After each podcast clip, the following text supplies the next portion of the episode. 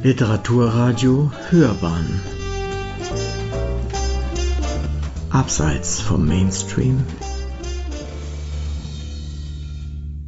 Marco Frenschkowski ist evangelischer Theologe und äh, hat einen Lehrstuhl für neutestamentarische Wissenschaft an der ähm, Universität in Leipzig.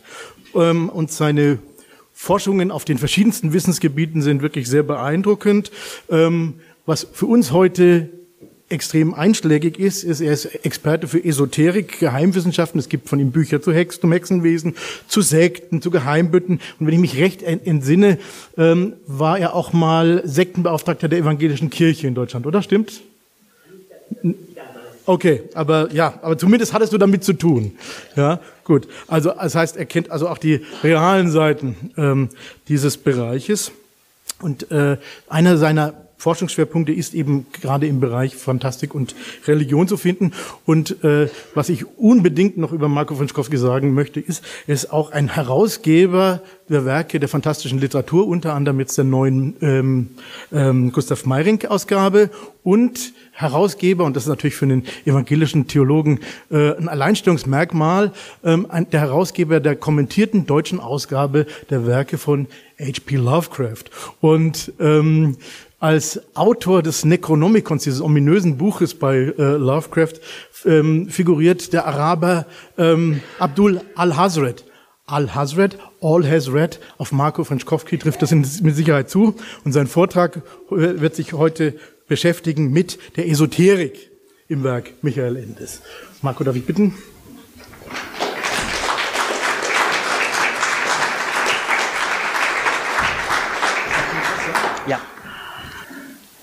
Meine sehr geehrten Damen und Herren, das Fantastische, das Magische, das Okkulte sind sehr verschiedene Weisen einer Gesellschaft, das ihr Fremde und andere zum Ausdruck zu bringen.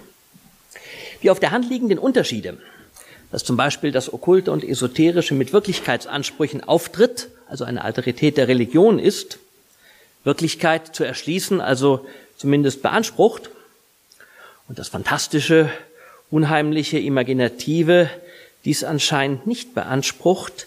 Diese Unterschiede sind nur cum grano salis zu nehmen. Die Unterscheidung ist erstaunlich flüssig. Die Trennwand zwischen dem Realen und dem Fantastischen ist jedoch nur in einer berühmten Formulierung ein Schaum. Außerdem ist sie flexibel. Sie lässt sich manchmal geradezu quantifizieren. Manche Erzählungen der imaginativen Genres spielen ganz in einer Anderswelt, andere nur teilweise, andere nur in Episoden. In wieder anderen wird man der Anderswelt nur gerade ebenso ansichtig. Das Spektrum zwischen leiser Fantastik, Fantasy ist sehr groß und bedarf sehr verschiedener Beschreibungskategorien. Und im Kinder- und Jugendbuch ist das alles nochmal ein bisschen komplizierter, wenn man es beschreiben will. Dabei ist vorausgesetzt, woran uns zum Beispiel Uwe Durst immer wieder erinnert hat, dass auch die reale Menschenwelt des Textes natürlich nicht einfach unsere Welt ist, sondern ebenfalls eine Textwelt, deren Fiktionalität durch Züge wie den allwissenden Erzähler und ein Pandeterminismus, also eine innere Ereignislogik, durchaus von unserer externen Welt unterschieden ist. Ich bin, um das voranzuschicken, kein besonderer Michael Ende-Kenner obwohl ich die meisten seiner publizierten Werke gelesen habe und ihn seit, ich habe es mal nachgerechnet, ich glaube 53 Jahren kenne, wenn ich rekonstruiere, wann ich Jim Knopf zuerst in, Enten hat, in Händen hatte, damals geliehen von einem Nachbarjungen. Mit den Themen des Fantastischen, Magischen, auch der Geschichte der okkulten Diskurse bin ich allerdings seit längerem befasst Zuletzt war ich letzten Jahr Kurator einer Ausstellung der Leipziger Sammlung magischer Handschriften, der größten, die es in Europa gibt. Ich möchte in den folgenden Sätzen kurz eine Geschichte vorstellen, die nicht zu Ende des Bekanntesten gehört, aber für dieses Thema besonders aufschlussreich ist. Dann ein paar Sätze zu einigen Motiven, Motivketten, Strukturen sagen, die Zauberschule, die binäre Rahmenmythologie Anderswelt-Menschenwelt, die Magie des Wünschens und schließlich die Mythologie des verlorenen Wortes. Übrigens, um zu dem Vortrag eben noch was zu sagen, ich finde den Begriff des Mythos für Ende nicht so ganz glücklich. Das gehört zu dem, was ich äh, eben nicht mehr gesagt habe. Ähm, und auch, auch der Vergleich mit Platon trifft es eigentlich nicht. Bei Platon ist es so, ähm, das ist nun mein Hauptberuf sozusagen, darum fühle ich mich jetzt herausgefordert, dazu was zu sagen, weil ich mit antiker Religionsgeschichte eben zu tun habe. Äh, Platon, äh, da wechselt das ja, also bei den Vorsokratikern, da wird ein Mythos erzählt und der ist irgendwie fragwürdig und dann interpretiert man neu. Das ist der Wechsel vom Mythos zum Logos. Ja, der Mythos wird durch den Logos interpretiert. Bei Platon ist es umgekehrt. Da wird im, im, im Logos entfaltet sich ein argumentativer Gedanke und der kommt dann seine Enden, seine Grenzen. Dann kann man etwas nicht mehr sagen im Logos, im, Dis, im argumentativen Diskurs und dann setzt der Mythos ein. Das heißt, das ist ein anderes Schema. Dann hätte Ende Bücher schreiben müssen, die zwei Drittel in unserer Welt spielen also natürlich textintern ist ja klar. Und dann irgendwie ins Fantastische hinübergreifen. Da, wo alles gesagt ist, was man in der Sprache des Logos sagen kann. Das ist aber bei Ende nicht der Fall. Darum finde ich den Vergleich mit dem Schema Logos-Mythos bei Platon nicht passend. Können wir gerne drüber diskutieren. Das war jetzt eine lange Fußnote, äh, die äh, mir nicht verkneifen konnte. Das Ganze, was ich jetzt, ach ja genau, und dann, also was ich hier jetzt eigentlich Ihnen erzählen möchte, da ganz am Schluss kommt noch eine klassische Gespenstergeschichte Endes.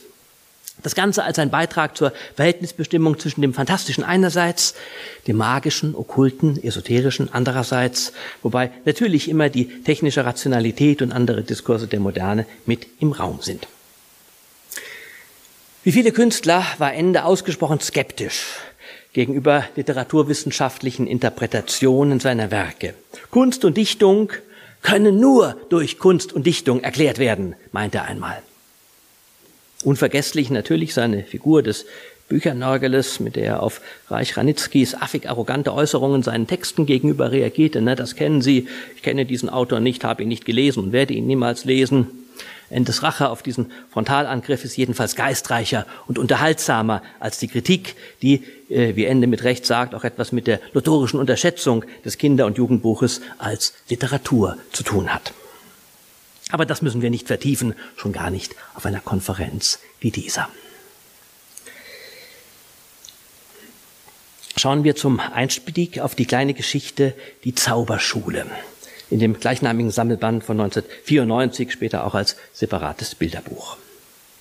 Der Ich-Erzähler, den wir als Erwachsenen imaginieren müssen, erhält die Chance, das Wünschelreich zu betreten, in dem das Wünschen noch etwas hilft und seine magische Kraft nicht verloren hat.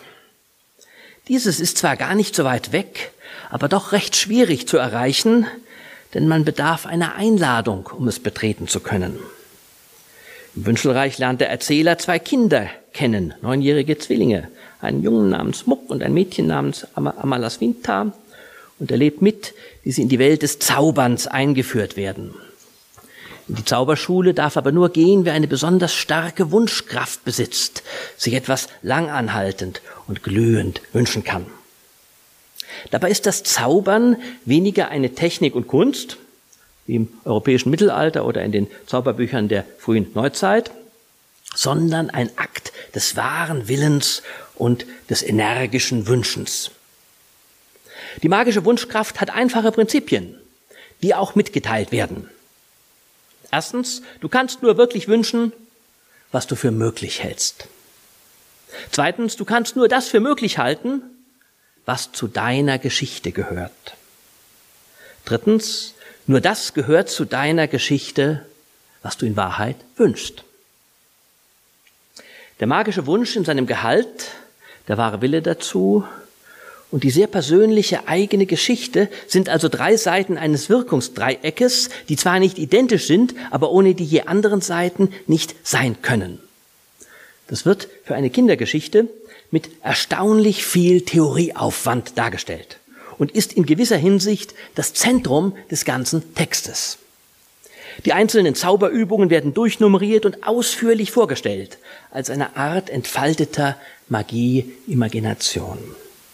Ähnlich Harry Potters Zauberwelt, die ja eine Literarisierung des viktorianischen England mit einigen mittelalterlichen Elementen als Gegenwelt gegen die technische Moderne der Muggel darstellt, ist auch Endes Wünschelreich eine Anderswelt gegenüber der normalen Welt des Erzählers. Alltagswelt, sagt er selbst, vielleicht geradezu ein Synonym seines Lieblingswortes Zivilisationswüste. Über die wir aber nicht viel erfahren, obwohl sie wie in der unendlichen Geschichte den Rahmen darstellt, aus dem der Erzähler kommt und in den er schließlich zurückkehrt.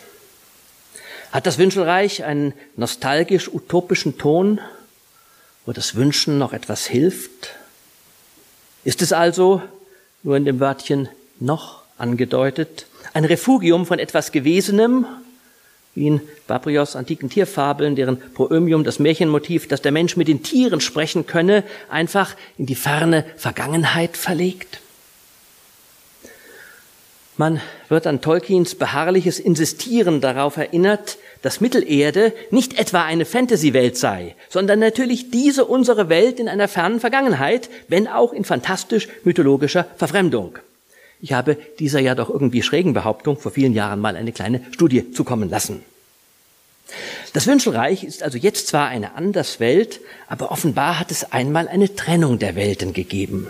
Das wird nur ganz vage angedeutet, während bei Tolkien die Entstehung unserer Welt aus Mittelerde heraus ja ausführlich thematisiert wird, bis zur Frage, wie die Erde zur Kugel geworden ist. Das steht im Silmarillion.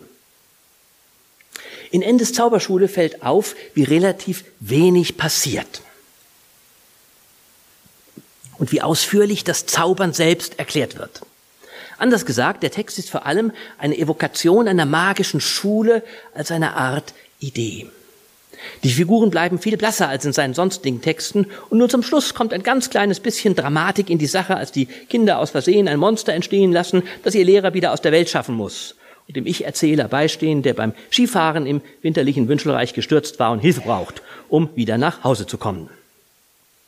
Schulgeschichten sind nun üblicherweise einerseits Geschichten über das Erwachsenwerden bzw. die kindliche Reaktion auf die Welt der Erwachsenen und ihre Gesetze andererseits eine besondere Form von Initiationsnarrationen. Letzteres gilt ganz entschieden auch für Ende, wird aber hier nicht besonders entfaltet. Es ist ja auch nur eine kleine Geschichte, wenn er sie auch an den Beginn seiner ersten Gesamtsammlung seiner Geschichten gestellt hat.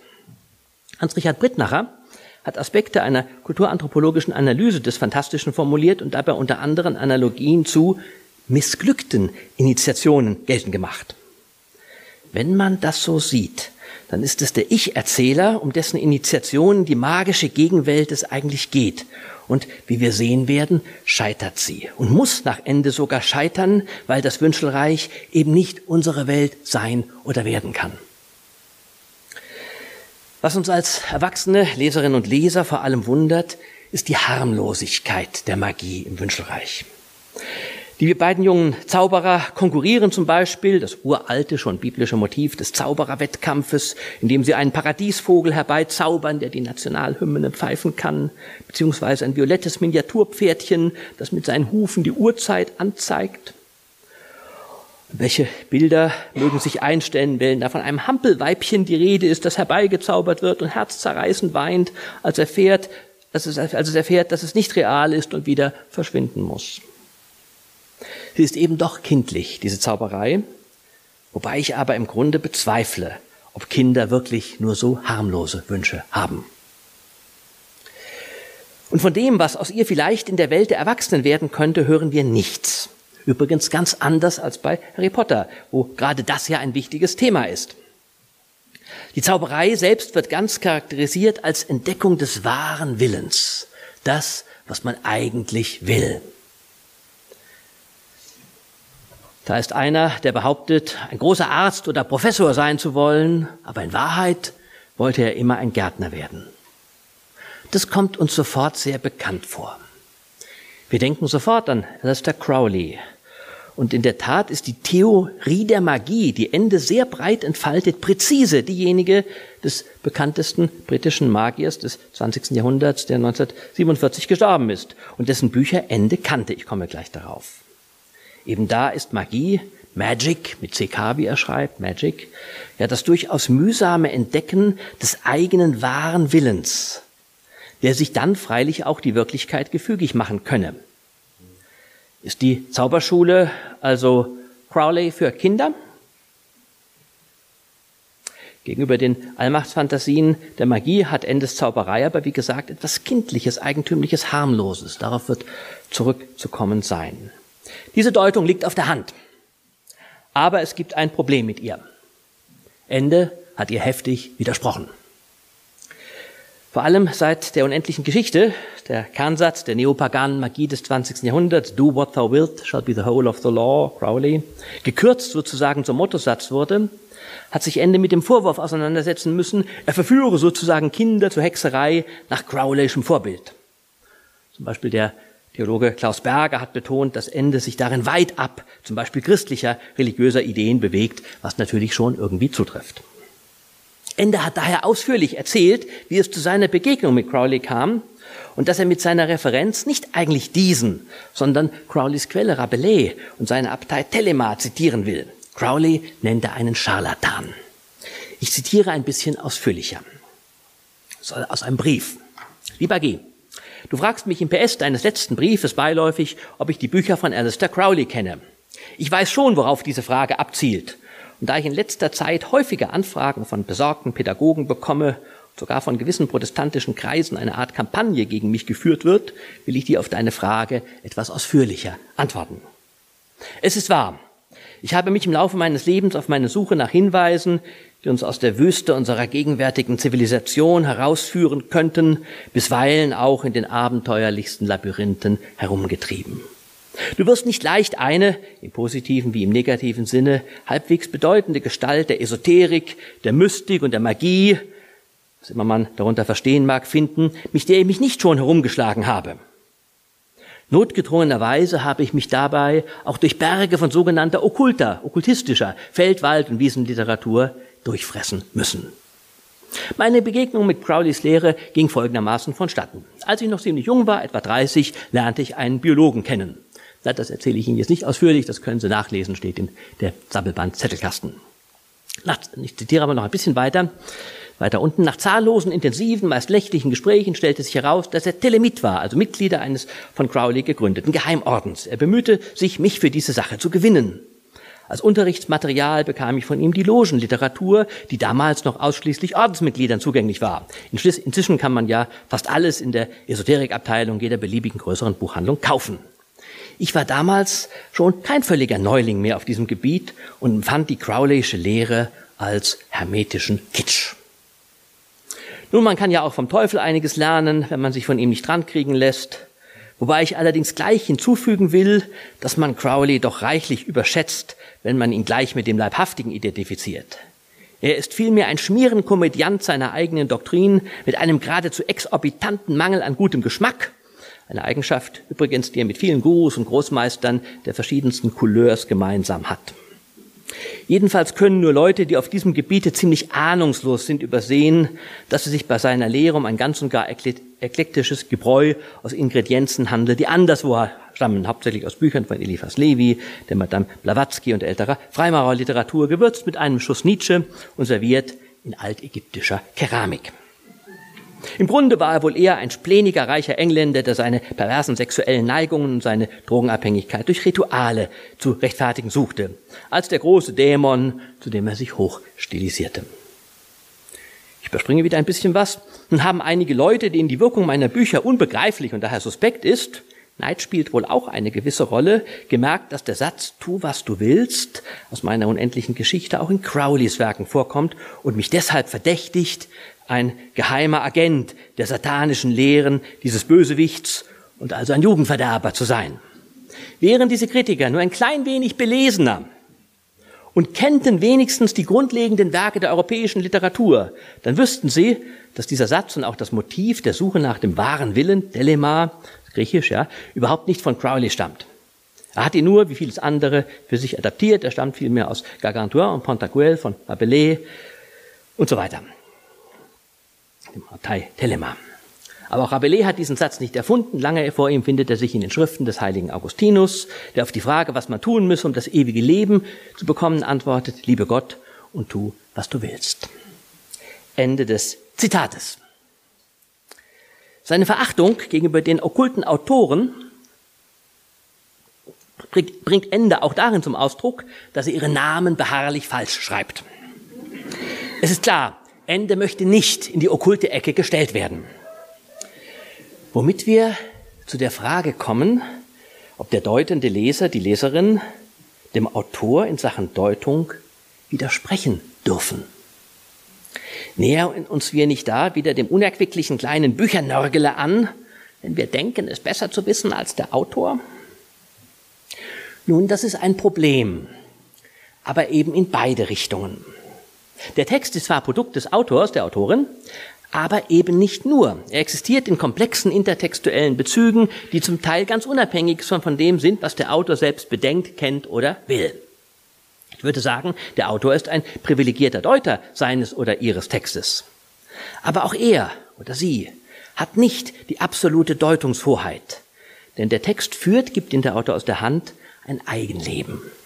Intertextualität zum Beispiel ist ja doch sehr viel weiteres als nur die Texte, auf die ein Autor anspielt. Sie ist ein Rezeptions-, nicht nur eine Produktionskategorie. Ich denke, das wird weithin Konsens sein. Wenn Ende also sagt, dass er mit seiner Fassung der Magie des wahren Willens auf Rabelais, Rabelais rekurriert, nicht auf Crowley, so ist das irgendwie doch auch eine Schutzbehauptung gegen einen im Raum stehenden Vorwurf, zumal der Bezug zur Magie bei Rabelais gar nicht vorkommt. Das ist nun in der Zauberschule sehr viel deutlicher als in der unendlichen Geschichte. Zumal der kleinere Text das Narrative geradezu überlagert von den ausführlichen, sozusagen didaktischen Reflexionen über das Wesen der Magie. Es ist aber eine Magie im Wünschelreich, nicht in unserer Welt. Damit kommen wir zu einer letzten Textbeobachtung, die vieles noch einmal auf den Kopf stellt. Einer Antiklimax. Der Erzähler kann in der normalen Welt, in die er zurückkehrt, nicht zaubern. Kein bisschen. Das wird sehr stark betont. Es ist geradezu der Schlussgedanke. Wie gesagt, eine Art Antiklimax. Außerdem darf er die Technik der fortgeschrittenen Zauberei zwar nennen, aber nicht beschreiben, worum ihn der Lehrer der Zauberschule, Rosa Marino Silber, ausdrücklich bittet. Warum wird das so betont? Geht es um die Trennung von Fantasie und Wirklichkeit?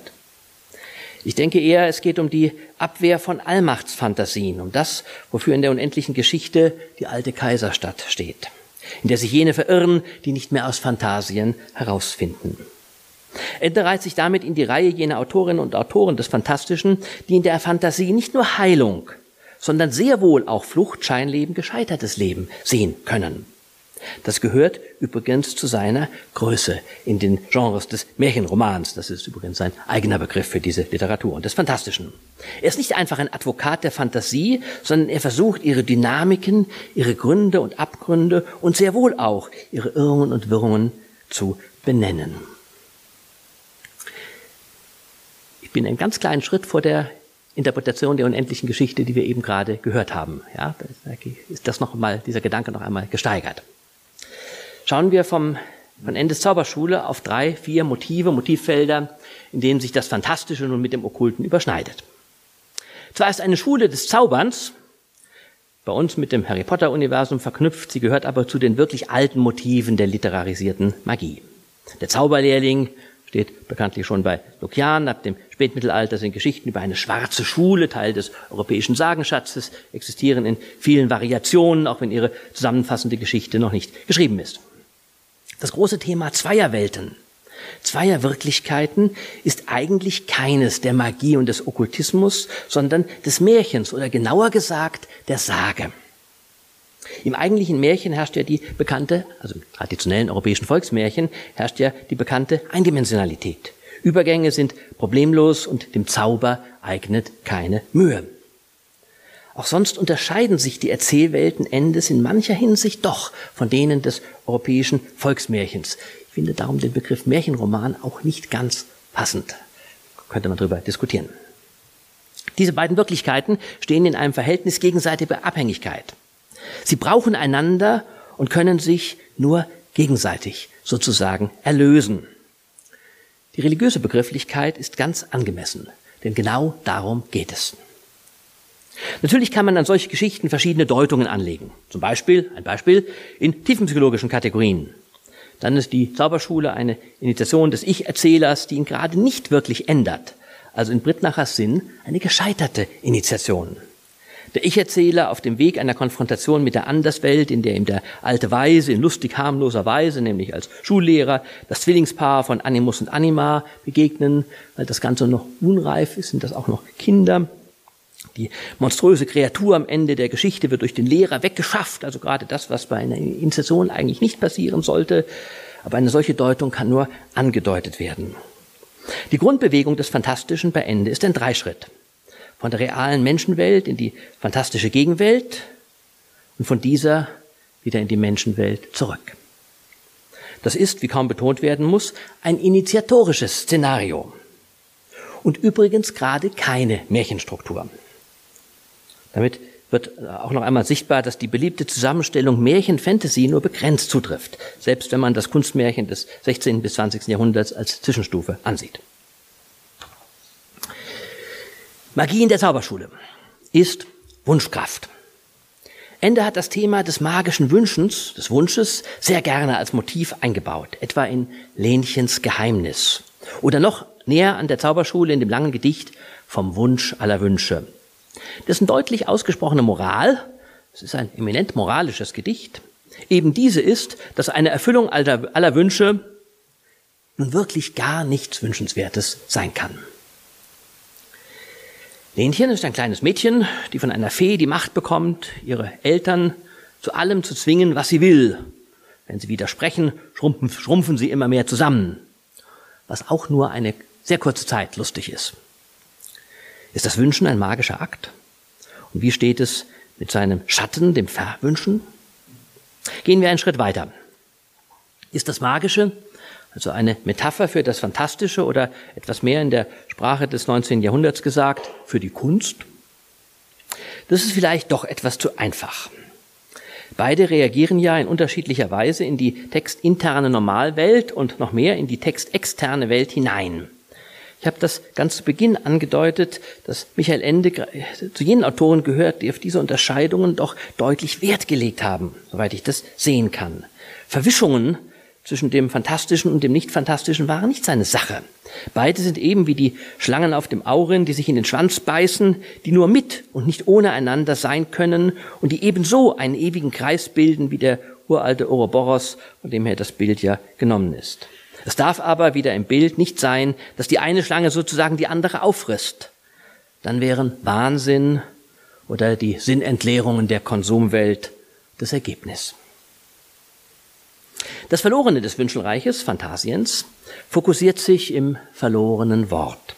Bekanntlich ein Freimaurermotiv. Und ich denke auch, dass es Ende daher kannte. Es ist das Meisterwort, das zu bewahren Hiram Abif stirbt, ermordet wird im Grundmythos der Freimaurer. Das verlorene Wort ist gleichermaßen magisch wie fantastisch. Es ist effektiv, es tut, was es sagt, insofern ist es magisch. Und es erschließt das Verborgene, insofern ist es fantastisch. Im surrealen, düster poetischen Traumbildzyklus Der Spiegel im Spiegel spielt es eine besondere Rolle. Es zieht sich durch dieses Buch ja eine Sehnsucht nach Auswegen festgefahrener bisheriger Verhältnisse aus einem Labyrinth, das sich im Fall einer jeden Figur anders gestaltet.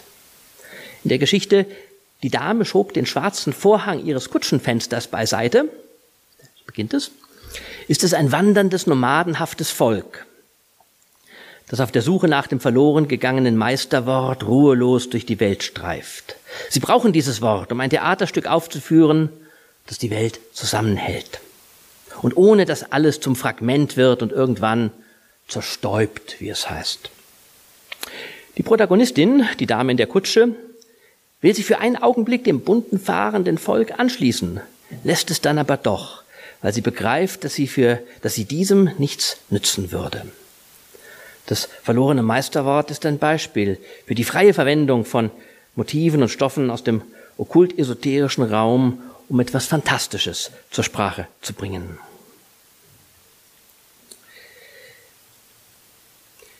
Noch ein etwas anderer Gedanke, den ich hier einfach einmal einfließen lasse. Für uns heute hat sich ja das Magische und Fantastische in zahlreiche einzelne Motive ausdifferenziert, die als beliebige Versatzstücke, als Konsumgüter auf einem großen Markt allgegenwärtig sind. Insofern ist die Welt, gegen die sich Ende wendet, tatsächlich nicht mehr unsere. Und insofern ist er tatsächlich ein Autor der Vergangenheit. Und ich bin übrigens auch der Überzeugung, wenn ich jetzt mal was mich weit aus dem Fenster lehne, als jemand, der sich da eigentlich nicht so gut auskennt, aber ich bin auch sicher, wenn Ende heute noch schreiben würde, dann hätte er den einen oder anderen realistischen, vielleicht sogar naturalistischen Roman geschrieben. So wie, denn die Steigerung des Fantastischen, wenn das Fantastische ausgelotet ist, kann man es nur noch durch das Realistische steigern. So wie Gustave Flaubert nach Tentation de Saint-Antoine und Salambo und so weiter eben Madame Bovary geschrieben hat. Ja, das Fantastische steigern, dann landet man immer im Realismus. Ich glaube, es wäre auch so, aber das weiß ich natürlich nicht. Ja, ähm, im Kontext meiner Ausstellung kürzlich habe ich mal geschaut, in wie vielen der erfolgreichsten Hollywood-Filme der letzten 30 Jahre Figuren von Magiern, Magierinnen vorkommen. Raten Sie mal, von den erfolgreichsten 40 Filmen der letzten etwa 30 Jahre, in wie vielen kommen Zauberer und ähnlich vor? Können ja mal innerlich raten, ich sage es Ihnen, in 20, also die Hälfte. Das Thema ist also alles andere als marginal oder subkulturell, aber es ist extrem stereotypisiert und kommerzialisiert. Wäre das heute der eigentliche Gegenpol Endes? Das weiß ich natürlich nicht. Endes Plädoyer für Fantasien würde heute jedenfalls sicher andere Gestalten annehmen. Zum Schluss, wenn Sie mir noch sechs Minuten zuhören können, noch ein kurzer Blick auf einen anderen Text, der nun dezidiert für Erwachsene geschrieben ist, die zum Beispiel in ihrer Satire erotischer Freizügigkeit wirklich erwachsene Kurzgeschichte mit dem Titel Eine ganz normale Geistergeschichte abgedruckt in dem Sammelband Michael Endes Zettelkasten. Hier stellt sich Ende nun ganz bewusst in den Klischee- und Stereotypraum der klassischen Gespenstergeschichte und drückt das schon im Titel aus. Dieser Ton, ein Freundestreffen, ähm, da geht's weiter, in einer Schwabinger Kneipe, ähm, in der einer, von dem man das gar nicht erwartet, eine sehr persönliche Geisterbegegnung erzählt die Situation, man sitzt im Freundeskreis zusammen, das Gespräch kommt auf Geister und einer, dem man das nicht ansieht, wird etwas blass und rückt schließlich mit seiner Geschichte heraus. Das ist sozusagen das archetypische Szenario in Geistergeschichten überhaupt. Immer wieder wird dabei das Nicht an Geister und dergleichen Glauben zum Thema, wie es zum Stereotyp dieser Texte gehört. Da ist ja gerade das Nicht an etwas Glauben immer wieder im Mittelpunkt und wird sozusagen narrativ überwunden. Bei einer Wanderung müssen zwei Freunde vor einem Unwetter Unterschlupf in einem Pfarrhaus suchen. Das ist die Binnengeschichte, dessen ältlicher, schwerhöriger, etwas unbeholfener Bewohner ihnen zwar ein Zimmer anbietet, sie aber warnt, dass es da spuke. Die beiden Freunde, Medizinstudenten, verkörpern sozusagen die beiden möglichen Herangehensweisen in eine solche Situation und der Dialog wird breit entfaltet. Die Epiphanie des Geistes ist denn auch ganz traditionell nach dem Vorbild des berühmten Gespensterbriefes des jüngeren Plinius gestaltet, mit Schritten, Stille, atemloser Spannung, der eiskalte Hauch, die Bewegung der Tür, ein ominöser Bibeltext. Das Ganze hat ein unerquickliches Ende, in dem es sich mit einem schwierigen Kapitel in der Familiengeschichte eines der beiden Studenten verbindet, der einige Zeit später bei einem sehr merkwürdigen Unfall ums Leben kommt. Der Binnenerzähler aber ist mittlerweile von der Realität des Gespenstischen überzeugt. Obwohl die Geschichte in ihrem Rahmen so dezidiert erwachsen ist, sind die Motive für jedes Kind wiedererkennbar. Am Ende wiederholt sich in der Rahmengeschichte die Konstellation zwischen der Geschichte Glauben und Nicht-Glauben, in dem gerade die Klischeehaftigkeit der Sache diskutiert wird. Für den Ich-Erzähler, irgendwie Endes alter Echo, ist das sich Wiederholen der Motive gerade ein Argument für ihre Authentizität, für den Wahrheitsgehalt solcher Geschichten für sein Gegenüber nicht. Damit endet die Sache also in einer Frage. In einer Geistergeschichte rächt sich sozusagen der okkulte Diskurs am zweckrationalen Alltagsdiskurs. Ich habe es dir ja gesagt, aber du wolltest es nicht wissen. Das ist tatsächlich auch bei Ende in gewissem Sinn so, und darin ist seine kleine Geschichte in der Tat ganz normal. Das ist ein Grundmuster der Geistergeschichte, das Ende offenbar ganz absichtlich genau so zur Geltung kommen lässt. Lässt sich unter der Oberfläche eine andere Agenda erkennen? Etwa in der strikten Gegenwart der Rahmengeschichte in einer Schwabinger Kneipe? Die Binnengeschichte, die eigentliche Geistergeschichte, könnte auch in der Romantik erzählt sein. Aber der Rahmen ist bis zur Aufdringlichkeit gegenwärtig.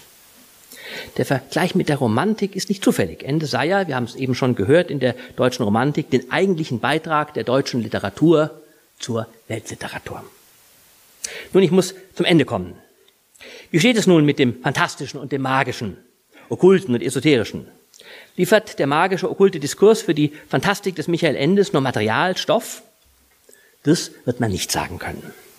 Vielmehr sind beide sachlich verwandte Entgrenzungen von Wirklichkeit, die enger zusammenstehen, als das Ende vielleicht immer lieb gewesen ist. Es wurde ja zum Beispiel öfter auch Endes Nähe zur Anthroposophie betont. Er hat gleich mehrere Ausgaben, Gesamtausgaben Rudolf Steiners besessen. Das ist der eine okkult-esoterische Autor, mit dem er sich vielleicht am stärksten beschäftigt hat. Hat ja auch eine Waldorfschule besucht. In dem Michael Ende Lesebuch weltliterarischer Texte, dessen Zusammenstellung ihm der Fischer Verlag 1983 ermöglichte, da stellt er nach Drungs Schmetterling gleich an die zweite Stelle der lesenswerten Texte noch vor Goethes Märchen ein Essay von Steiner. An diesem kritisiert er jedoch andernorts vor allem dessen Versuche, seine Weltanschauung in eher dilettantische Kunst umzusetzen. Steiner habe darin überhaupt kein Verständnis dafür gehabt, was Kunst eigentlich sei, obwohl er seine Weltanschauung, seine Sicht des Geistigen offenbar mit Sympathie betrachten konnte.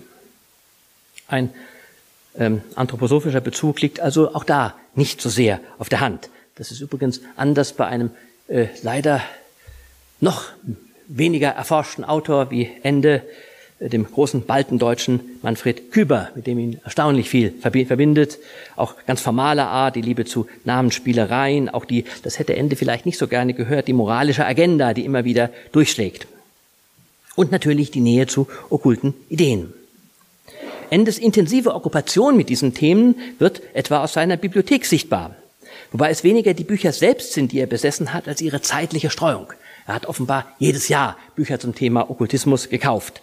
Das zeigt, dass diese Themen ihn anhaltig beschäftigt haben. Ähm, er hat diese Bücher fast nur auf Deutsch gelesen. Es befinden sich die englischen Bücher nicht in Originalausgaben, auch wenig Italienisches, das es ja durchaus gegeben hätte. Ähm, freundlicherweise habe ich eine Liste dieser Bücher bekommen, konnte mir das mal anschauen, was er da besessen hat. Ja, das ist der hängt mit dem in Vorbereitung, mit der in Vorbereitung befindlichen Gesamtsichtung dieser Bibliothek zusammen. Ähm, ähnlich einem anderen großen deutschen Fantasten, Gustav Meiring, hat sich Ende nie weltanschaulich an ein okkult-esoterisches System gebunden und kann daher auch ganz kritisch über vieles sprechen. Es ist aber doch auch nicht nur so, dass ihn diese Dinge einfach sehr interessiert haben. Einen Schritt weiter wird man schon gehen dürfen. Es geht nicht nur um Motive. Einzelne Motive aus dem magisch-okkulten Raum trifft man auch sonst. Das Traumfresserchen, das nur kommt, wenn man es ruft, niemals von alleine wie jeder Dämon. Aber das ist nicht die wirklich interessante Beobachtung. Die fantastische Gegen- und Anderswelt in ihren verschiedenen Ausgestaltungen nimmt ihre Farben, ihre Züge zu einem nicht geringen Teil aus dem okkulten Repertoire, dem Ende in hohem Maße interessiert, aber doch auch kritisch gegenüberstand. Was genau bedeutet das nun? Ende transformiert das Magische in das Fantastische. Und was ist mit dem Religiösen, dem Mythischen, dem Luminosen? Aber das ist natürlich eine andere Geschichte und naja, Sie wissen, wissen, wie es weitergeht. Ich danke Ihnen für Ihr Interesse.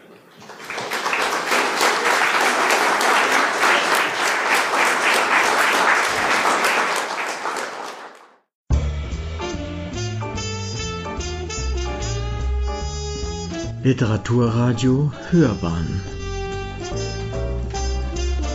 Abseits vom Mainstream